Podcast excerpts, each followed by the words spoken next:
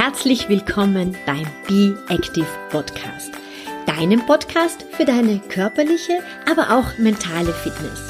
Mein Name ist Beatrice Drach. Ich bin deine Gastgeberin. Ich bin Autorin, Motivatorin und deine ganz persönliche Schweinehund-Tomdöse. Und nun viel Spaß mit der aktuellen Episode.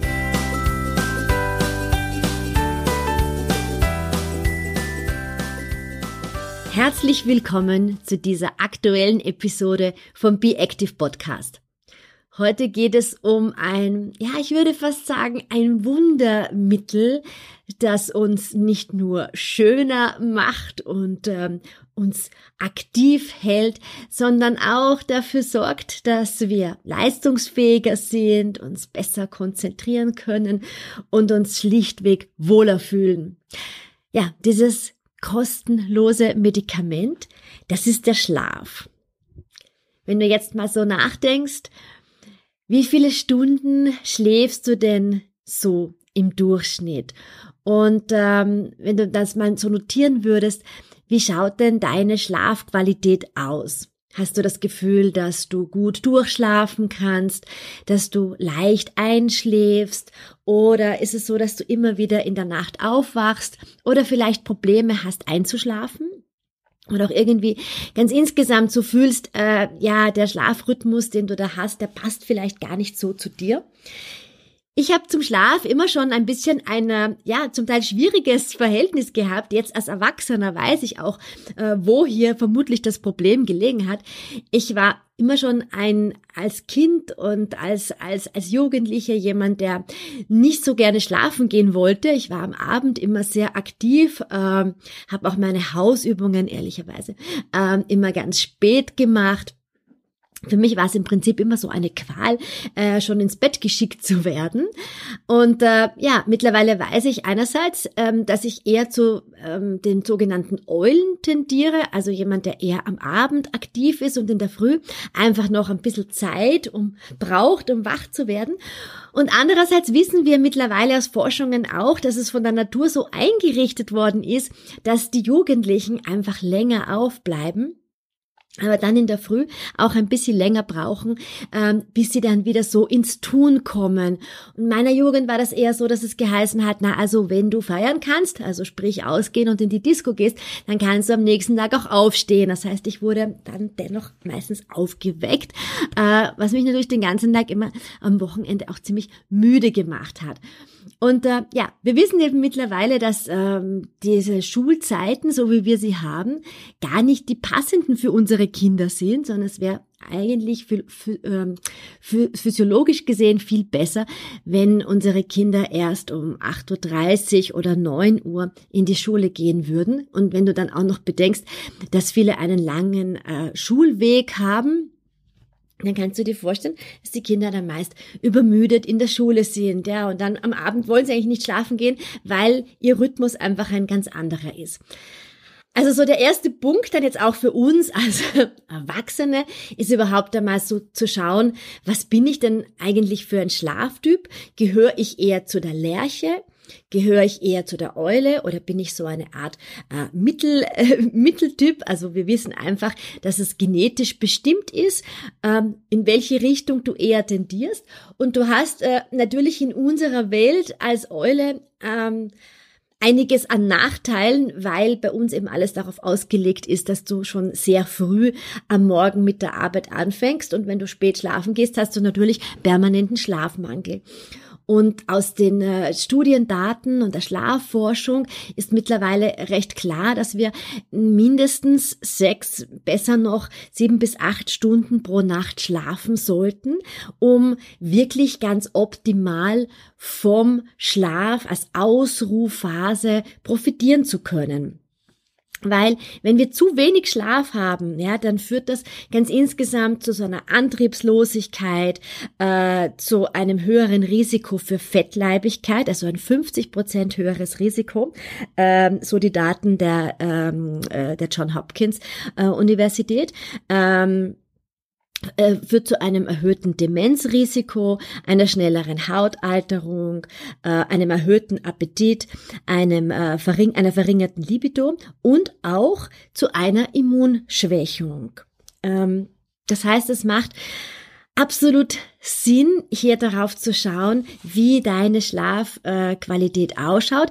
Die hat zum Beispiel eben auch einen ganz großen Einfluss darauf, ähm, das Risiko für Depressionen und Angstzustände zu bekommen und ähm, kann auch zu starken emotional, emotionalen Schwankungen führen.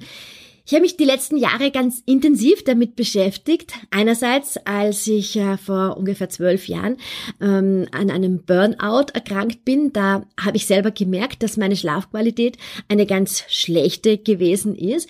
Ich habe ähm, in der Nacht, ich habe sehr, sehr unruhig geschlafen. Mein Mann hat mir mal berichtet, ähm, dass ich da gesprochen habe und, und, und das immer, immer so gewirkt hat, als wäre ich in einer sehr, sehr starken Anspannung gewesen. Und der, vor einigen Jahren haben dann eben auch ähm, die ersten Symptome der Wechseljahre angefangen mit diesem ganz klassischen äh, Nachtschweiß, äh, wo ich wirklich mehrmals in der Nacht schweißgebadet aufgewacht bin und ähm, dadurch ich oft gar nicht mehr wirklich einschlafen konnte, in der Früh extremst müde und erschöpft gewesen bin und dann ähm, natürlich ähm, das auch mit meiner Gynäkologin äh, besprochen hatte. Und natürlich kamen dann auch noch ähm, dazu die Jahre der Pandemie, die sind an uns allen ja auch nicht spurlos vorübergegangen ähm, und auch die aktuellen Ereignisse äh, rund um den Krieg in der Ukraine. Das tut natürlich alles sehr, sehr viel mit uns. Wir nehmen das alles ähm, mit in die Nacht, ja, und ähm, das führt in weiterer Folge dann oft dazu, dass wir einen sehr unruhigen Schlaf haben. Und ich möchte dir heute mal zehn Tipps mitgeben, die ich zusammengetragen habe aus, aus, aus, aus Büchern und Studien von Schlafforschern äh, und ich zum Teil auch selbst äh, dabei bin zu erproben, wie du äh, deine Schlafqualität äh, verbessern kannst. Und ähm, ich habe natürlich wie jedes Mal zu diesem, zu dieser Podcast-Episode auch einen Blogbeitrag, wo ich dir noch einmal diese zehn Punkte aufliste damit du es dir vielleicht auch noch einmal durchschauen kannst und vielleicht so ein Schlaftagebuch äh, für dich mal bastelst, um einmal zu schauen, wie ist es mir denn so die letzte Woche ergangen mit dem Schlafen und dann vielleicht auch bei jedem Tag so ein bisschen Revue passieren kannst, was ist da vorher passiert? Ähm, vielleicht helfen dir eben einer der zehn Punkte, um hier deine Schlafqualität zu verbessern. Vielleicht mal noch vorweg. Ähm, wir sind hier sehr von unseren Hormonen äh, gesteuert. Wir haben in den frühen Morgenstunden das Hormon Cortisol, ähm, das uns dazu bringt, dass wir in Schwung kommen. Also wir kennen das als Stresshormon, aber in diesem Fall ist es eben ein positiver Stress, dass wir aufwachen, dass unser ganzes System auf Tagwache programmiert wird. Und am Nachmittag dann sinken immer weiter die Spiegel von diesem Cortisol und das sogenannte Schlafhormon, das Melatonin, flutet an und gibt uns quasi dann auch diese Impulse, dass es jetzt Zeit ist, ähm, zu schlafen, den Körper zur Ruhe zu bringen. Was wir dann daraus machen, ist natürlich unsere Sache, ob wir diese Anflutung ignorieren oder mit bestimmten Lichtquellen sozusagen unterdrücken. Dazu dann später ein bisschen mehr. Aber das sind so die physiologischen Abläufe, die wir im Körper haben.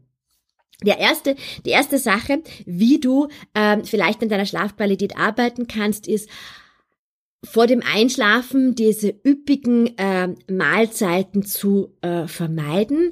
Schau, dass du am Abend nur leichte Kost zu dir nimmst oder dass du schaust, dass zwischen der letzten Mahlzeit und dem Einschlafen oder dem zu, dem zu Bett geht wirklich einige Stunden Zeit vergehen, dass du nicht zu sehr mit dem mit dem Verdauen beschäftigt bist und dass du über über den Tag verteilt schon genügend Wasser zu dir nimmst, dass du dann nicht am Abend deine deinen, das Gefühl hast, du musst deinen ganzen Wasservorrat des Tages nachfüllen, weil das führt unweigerlich dazu, dass du in der Nacht auf die Toilette gehen musst und mit jedem zusätzlichen Toilettengang ist es einfach so, dass du wieder aus dem Schlaf gerissen wirst. Aber wenn du schaust, dass du untertags einfach schon ausreichend ähm, Wasser oder ungesüßten Tee zu dir genommen hast, und natürlich auch die Suppen, die, auch Flüssigkeit haben, ähm, dass du dann am Abend nicht zu große Mengen trinkst.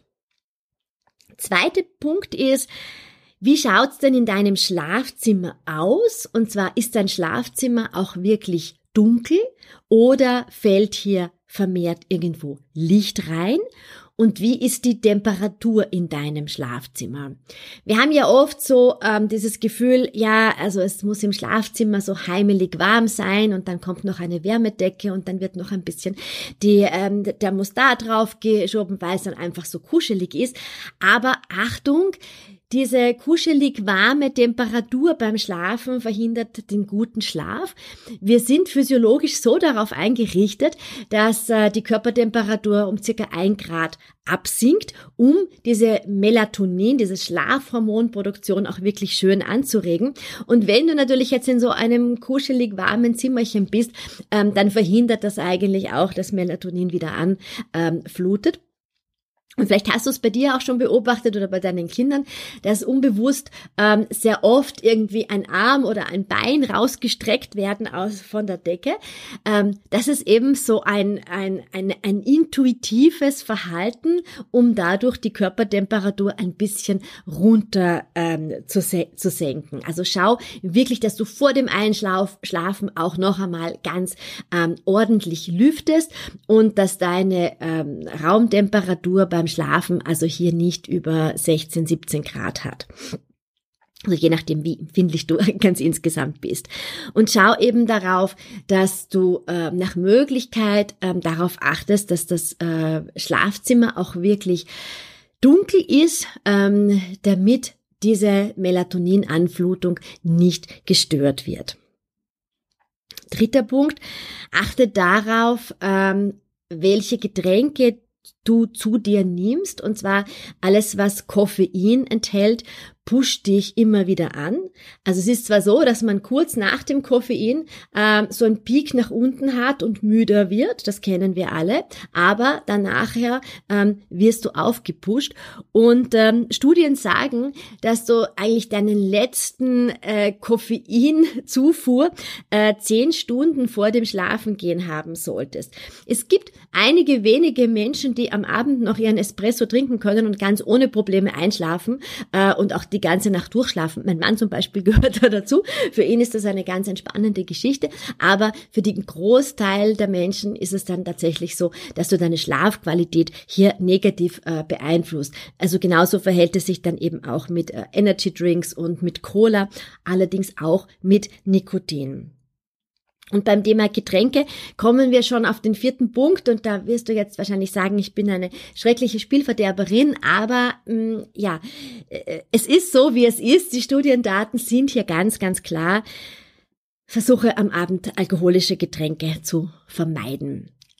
Es gibt da ganz, ganz tolle Studien, ähm, die zeigen, dass schon mit ganz, ganz kleinen Dosierungen von Alkohol ähm, die REM-Schlafphase, also das ist diese Schlafphase, wo sich die Augenlider ähm, so schnell bewegen, diese äh, Rapid Eye Movement Schlafphase, dass die durch die Einnahme von Alkohol äh, unterdrückt wird. Und das heißt, du kommst einfach nicht in eine gute Schlafqualität es hält sich zwar immer wieder so hartnäckig das Gerücht, ja, ich habe hier so ähm, mein Entspannungsachterl oder zwei, äh, wenn ich nach Hause komme und dann ähm, sitze ich am Abend da und lasse den Re Revue passieren und ich spann, entspanne mich äh, durch diesen Alkohol am Abend.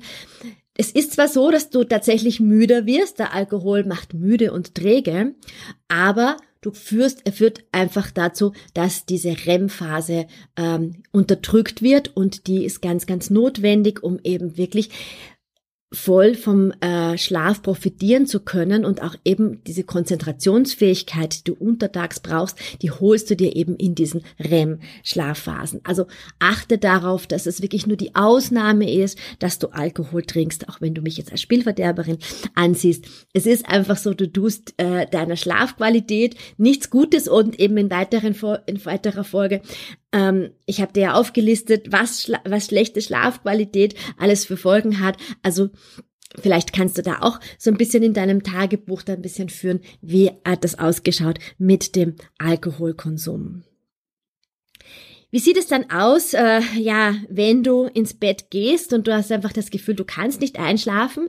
Du kennst das sicher, da wälzt man sich dann hin und her und äh, tausend Gedanken und es funktioniert einfach nicht. Ähm, dann steh auf. Also wenn du 20, 25 Minuten im Bett liegst und es passiert einfach nichts, also es stellt sich kein Schlaf, ein äh, Gedankenkarussell wird immer wilder, dann verlasse den Schlafplatz, ähm, geh in ein anderes Zimmer, schau, dass du wirklich nur ein sehr gedimmtes Licht hast, ähm, lies ein Buch, äh, mach ein paar Atemübungen, vielleicht machst du dir eine Tasse Tee, ähm, und versuchst dich hier einfach mal gedanklich ganz abzulenken und dann wieder probieren, ins Bett zu gehen. Diese Cortisol- und Melatoninausschüttung, die wird eben sehr stark über das Licht beeinflusst und wir können da einiges tun und äh, selber tricksen, ähm, um hier das Optimum für uns rauszuholen. Also um in der Früh fit zu werden, brauchen wir das Tageslicht, ähm, das eben diese Cortisolanflutung begünstigt. Jetzt haben wir natürlich äh, in den Wintermonaten das Problem, dass es oft ähm, in unseren Breiten noch länger dunkel ist. Und da ist es einfach wichtig, dass du in der Früh wirklich schaust, dass du ähm, ordentlich Licht hast, dass du alles gut ausleuchtest, dass du wirklich deine, deinem, deinem Körper absolut signalisierst, es ist jetzt Tagwache, äh, wir stehen auf und dieses Licht hilft dir dabei, aktiver zu werden. Und Genauso ist es dann auf der, der zweiten Hälfte des Tages, ähm, wenn du weißt, dass du immer wieder Einschlafschwierigkeiten hast, dann achte noch mehr darauf, dass du am Nachmittag das Licht immer weiter runterdimmst, dass du dieses grelle blaue Licht äh, vermeidest. Es gibt hier mittlerweile ganz viele Lichtsysteme, wo du einfach schauen kannst, dass das Licht ähm, gelber wird und dass du weniger Lichtquellen am Abend äh, verwendest, dass du auch schaust im Badezimmer, dass eben keine grelle Badezimmerleuchte da ist. Es ist eh angenehmer, weil man will sich am Abend eh nicht mehr so grell sehen. Also wirklich schauen, entweder hast du irgendwo Kerzen oder du hast wirklich ein ganz, ein gedimmtes Licht. Ähm, das hilft dir einfach dabei, dass das Melatonin ähm, anfluten kann. Also probier das einfach einmal aus. Siebter Punkt ist, ähm, Versuche dir vor dem Schlafengehen ein Entspannungsritual ähm, aufzubauen. Im günstigsten Fall gehen wir immer zur selben Zeit schlafen und stehen zur selben Zeit auf. Also es bringt im Prinzip gar nichts, wenn wir dann sagen, so am Wochenende holen wir alles nach an Schlaf, den wir die ganze Woche nicht gehabt haben. Die schlechte Nachricht ist, das bringt eigentlich nicht wirklich etwas. Und ich weiß aber, dass wir in unserer Welt nicht immer zur selben Zeit schlafen gehen können und auch nicht immer zur selben Zeit aufstehen. Bei mir selbst ist das ähm, immer ganz, ganz unterschiedlich, je nachdem, ob ich in der Früh äh, mit Kunden schon sportlich aktiv bin oder in, in, der Früh schon Vorlesungen halte oder dann eben erst später. Ähm, daher weiß ich selber, es ist äh, wirklich zum Teil schwierig, hier einen Rhythmus reinzubekommen, aber du kannst versuchen, dir beim Einschlafen einen gewissen Rhythmus anzugewöhnen, dass du einfach das Licht dimmst, dass du dich mit einem Buch ähm, wohin setzt, dass du vielleicht entspannende Yoga-Übungen am Abend machst oder deine Faszienrolle nimmst, ein Dehnprogramm hast, ein paar Atemübungen machst, ähm, vielleicht auch ein Dankbarkeitstagebuch ähm, führst für den Tag. Also ein liebgewonnenes ähm, Ritual, das du einfach jeden Abend ausführst. Schau, dass du in deinem Schlafzimmer keine oder so wenig wie möglich elektronische Geräte hast, dass äh, das Nachtkasterlicht wirklich ein, ein ganz ein gedimmtes ist, äh, du im besten Fall auch wirklich dann nicht liest, sondern im ähm, irgendwie davor ähm, liest und dann nur mehr ins Bett gehst, um zu schlafen.